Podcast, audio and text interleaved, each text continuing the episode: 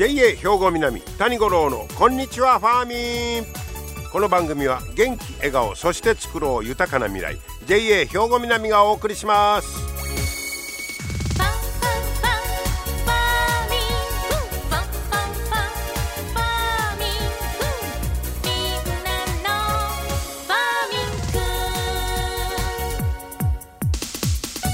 こんにちは谷五郎です6月に入りましたまあなんとかこのジメジメのね梅雨のシーズン乗り切りたいと思います。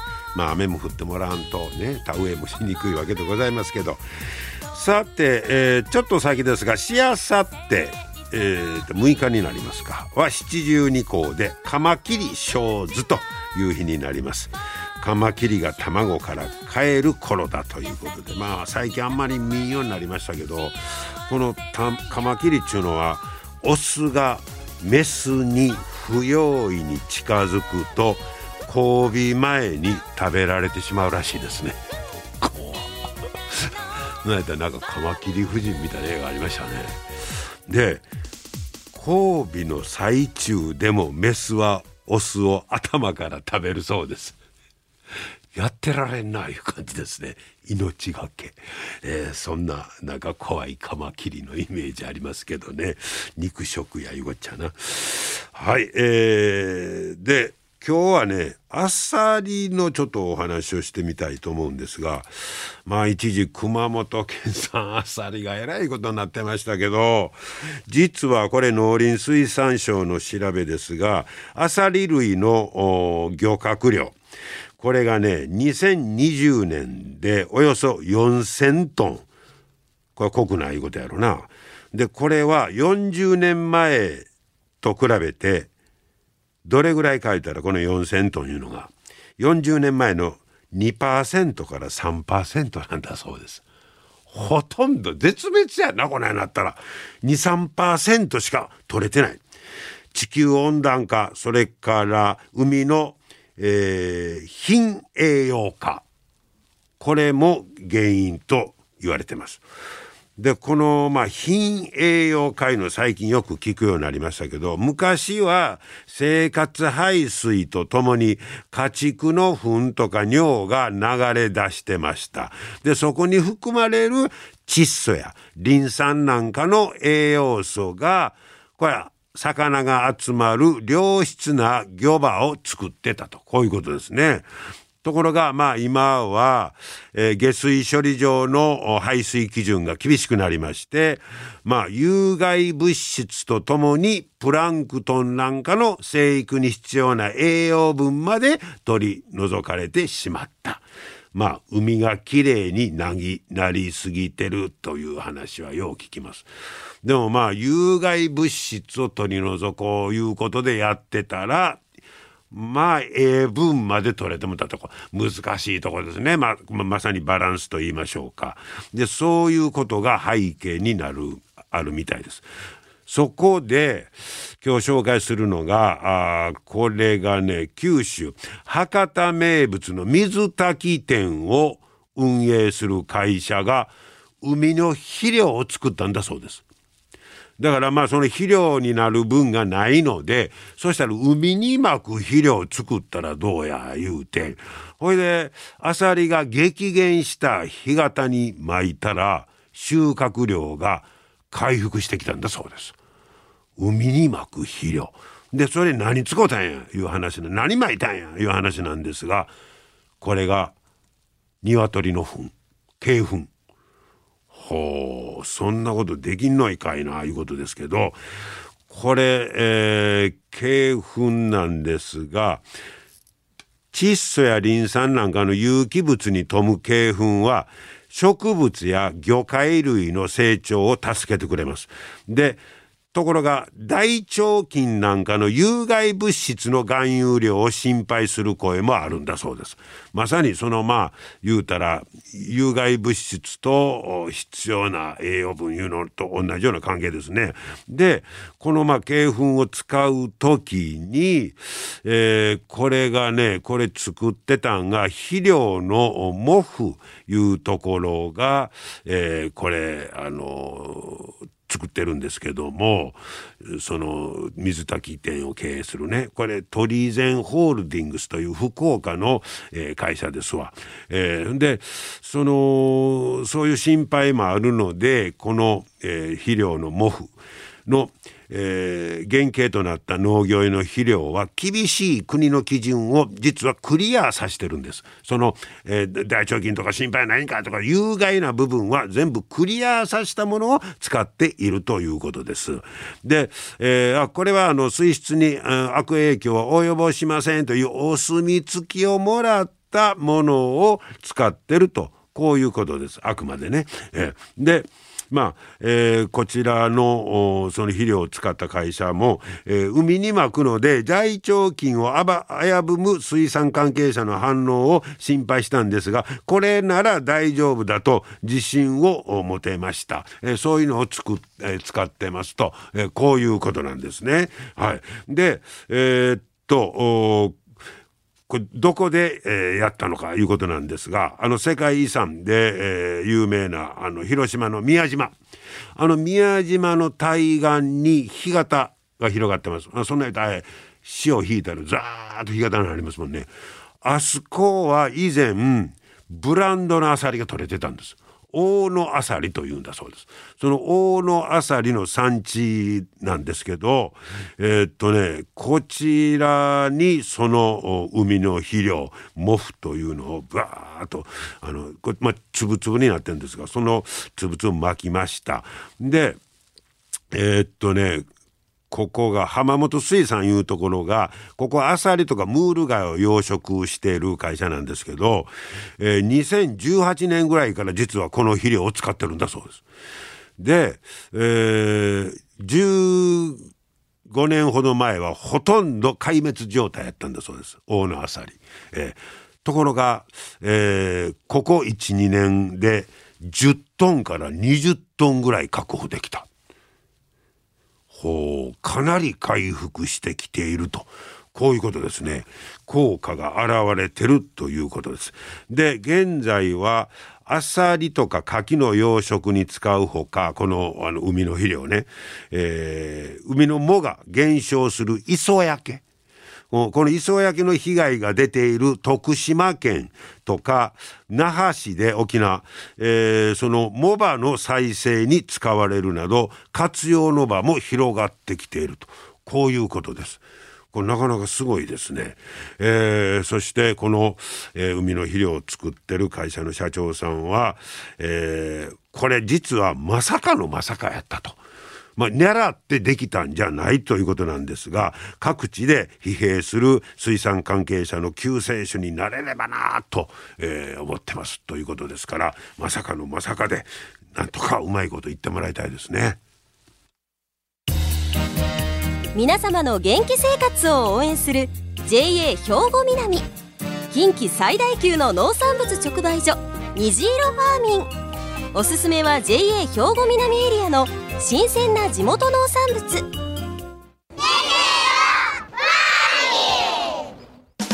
JA 兵庫南は新鮮で安全な農産物の供給。人との触れ合いを大切に地域社会への貢献。人農業自然が共生できる地域社会づくりに取り組んでいきます。皆様の元気生活を応援する JA 兵庫南。JA 兵庫南谷五郎のこんにちはファーミンさて今日はですね稲見営農経済センターの笹倉茜さんにお話を伺ってきました実は笹倉さんはまあこれから営農指導員を目指そうというね、えー、ことのようでして、まあ、人物紹介も兼ねてねお話を伺ってまいりました。笹倉さんこんにちは。こんにちは。今日はよろしくお願いします。よろしくお願いします。えー、笹倉さんは今稲見の営農経済センター所属ということになってますけど、はい、えー、農協入っては何年ですか？今が4年目です。お、そうですか。ほなまだ丸々3年。丸々3年。はい。えー、ずっと経済センターなんですか？いや、えっ、ー、と前までは金融の方にいました。金融に何年いたんですか？に3年です。ずっと金融やったんですか？ずっと金融でこの春から経済センターの方に。金融から経済センター。もうゴロッと変わりましたね。はい。えー、それは移動で？移動で。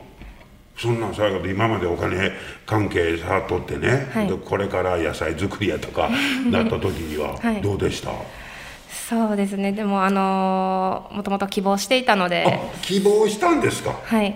おなのであのすごいう移動が決まった時は嬉しかったです。そりゃそうやんね。ええっと、えー笹倉さんは、え希望してということは、はい。え学生時代はなんか農業のことを勉強したんですか？あそうですね。農学部にいて。農学部ですか？はい。大学の。大学はい。ほう。で何どんなことを研究してました？はえー、とアスパラガスについて研究してて、はい。まあ、ちょっと夏場にちょっと曲がったアスパラが出ちゃったりするんですけどそれをまあどうにかしてまっすぐ育てれないかみたいな。それ卒論のテーマ。卒論のテーマ。あアスパラガスの研究をしてて、はい。で逆に言うたらあの JA 入って、はい。金融どうぞって言われた時はどうでした？あの金融になる可能性もあるっていうのはまあ聞いてたので、まあ、覚悟はしてたんですけど 金融かとはちょっと思いました、ねうん。でも振り返ってねそはい。の3年間の金融での経験いうのは、はい。自分にとってはどんな感じですか？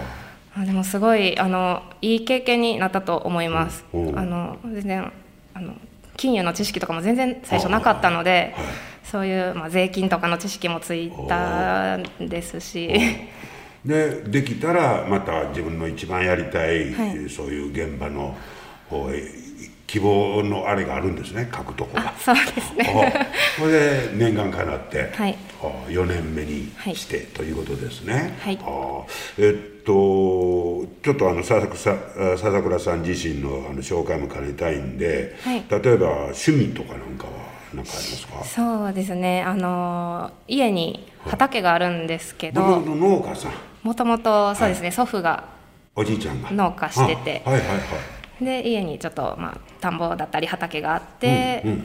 そこでちょっと趣味で自分の作りたい野菜をお今。はい。おおもう根っからの農業ファンですね。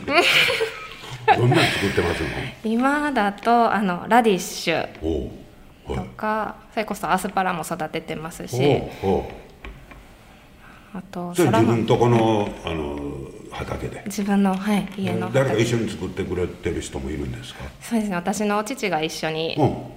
いろいろそあそうですか、はい。い、や楽しそうですねでも、うん、それはでも、まあ、あくまで趣味の範囲、はい。出荷なんかはしてない出荷はしてないですああねそうですかほなもうまるまる趣味も農業やしね。でお仕事も、えー念願の、えー農業の現場に来て、でいつもはあのここで研究発表の中身を聞いてるんですけど、はい。えーまだ笹倉さんは今年からいうことですから、はい。これ研究発表はまだこれからということになりますね。はい。今じゃあ具体的にはど仕事内容としてはどんなことをやってはるんですか？そうです。今は先輩職員について回あのついて回らせてもらったり、はい。あのイオンに出荷野菜を出荷してるんですけどそれをえあの生産者さんが？はい。はいはいはい。のこう何個何日に何個出荷しますっていうのをこうやり取りしたりとか。調整したり、ほうほう。まあ、まさにえ、あのー今笹倉さんは、えーこの稲見営農経済センターでいわゆるその営農指導員として、はい。えーこれから頑張っていくという立場ですね。はい。はあで、えーまあ、今年からということで今はじゃあ先輩からいろんなことを教わるみたいはい。な、はい、で現場へ出て。現場へ出て。現場へ出てみてどうです？そうですね。やっぱり今までこう大学でえ聞いた知識ははい。あちょっとだけあったんですけど、はい。やっぱり実際に見てみたら、なんか違うなっていうのはちょっと思いました。ねもう今やったらさ日々吸収することだらけですね。はい。面白いですか？面白いです。そんな何よりやね、はい、でもちろん営農指導員の資格も取っていこうということですか？はい、はい。そうですね。もうそれあの資格試験に通らなあかんわけでしょ、はい。はい、それ目指すと。目指して、はい、で例えばその、まあ、研究発表というのを栄養指導員の方は毎年やってはりますけど、はい、自分でこんなことしたいなみたいなテーマといいましょうかあの発想、はい、今思ってることってあります？そうですね。やっぱりアスパラガス。アスパラにこだわる。はい、どんなことをやってみたいないう感じですか？そうですね。そのやっぱり表5軒稲美町でもやっぱりアスパラをどんどん広めていきたいので。まだ稲美でアスパラ作ってある方ってまだちょっと少ないですか？そうですね、うん、2, 2軒3軒もうちょっといるのかなあなん少ないですよね、はい、アスパラ自体はむっちゃ人気の野菜でしょ。はい。ねだと、はい、あれ、やっぱり育てるの難しいんですか？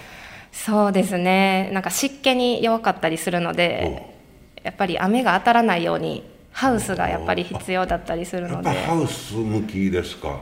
僕一回自分で作ってみよう思ってはい。作ったことあるんですけど、はい。出てくるまで3年かかるやれ。そうですね。あの最初の2年がしんどかった。全然取れへんで。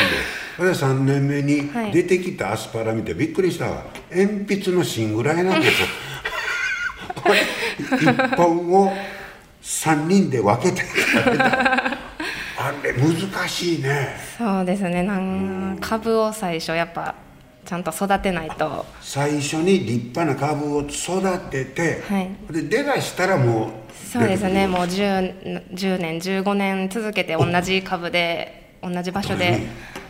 はあでもあの、まあ、売ってるやつなんか立派な大きいアスパラなんか美味しそうやけど、はいあんなんが簡単に取れるわけちゃうねんね俺もあんま鉛筆みたいなんでもばっかりしたけど。そうですね。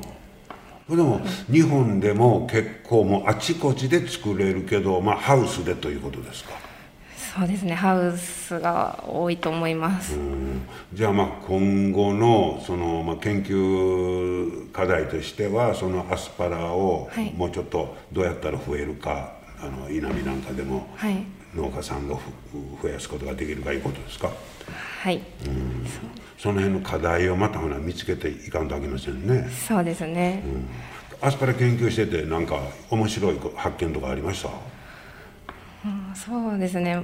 あの実際にお店で見るやつはもうまっすぐなやつばっかりなんですけどそのまっすぐなやつ以外にもやっぱりこうすごい曲が曲がったやつとかもう全然伸びないこんなはちっちゃいやつだったりとかもあって。あ、結構そんなもん出てるんですね。できてるんですね。であの夏場に多いです。気温が高くなってきた時に。そんなんはもう捨てられてしまうから目にすることはない。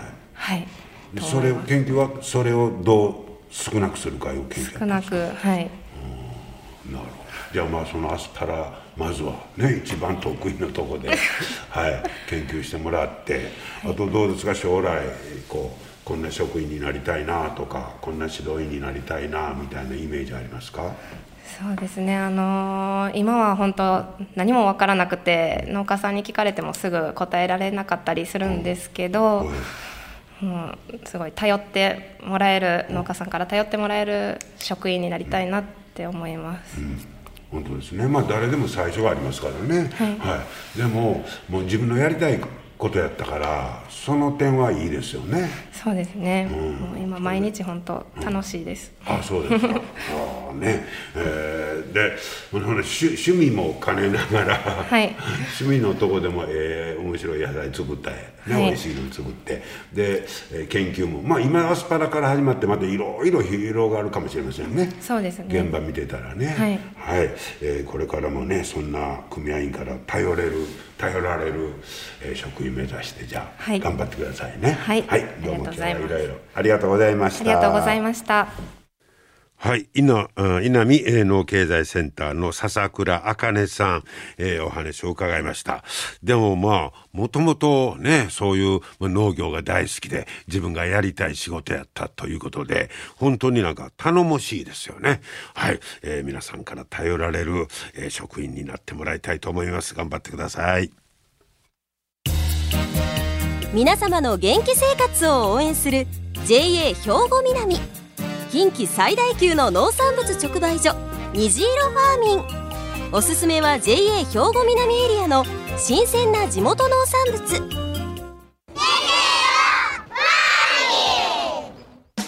JA 兵庫南は新鮮で安全な農産物の供給。人との触れ合いを大切に地域社会への貢献。人農業自然が共生できる地域社会づくりに取り組んでいきます。皆様の元気生活を応援する JA 兵庫南。JA 兵庫南谷五郎のこんにちはファーミン。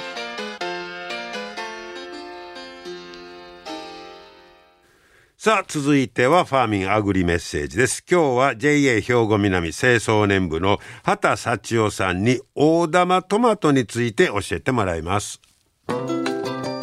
畑さん今日はよろしくお願いします。よろしくお願いいたします。え今日は大玉トマトのお話ですね、はい。最近ミニトマトがなんかものすごいブームというかいろんな大きさのトマト出てますけどそうですね。大玉トマトってどうなんですか？昔はそれしかなかったイメージですけど。はい。はあ大玉トマトも非常に多くの種類があってえーと食べ比べてもらえればあの味の違いが分かってくるとは思うんですけれい、どそんなもに違うんですか？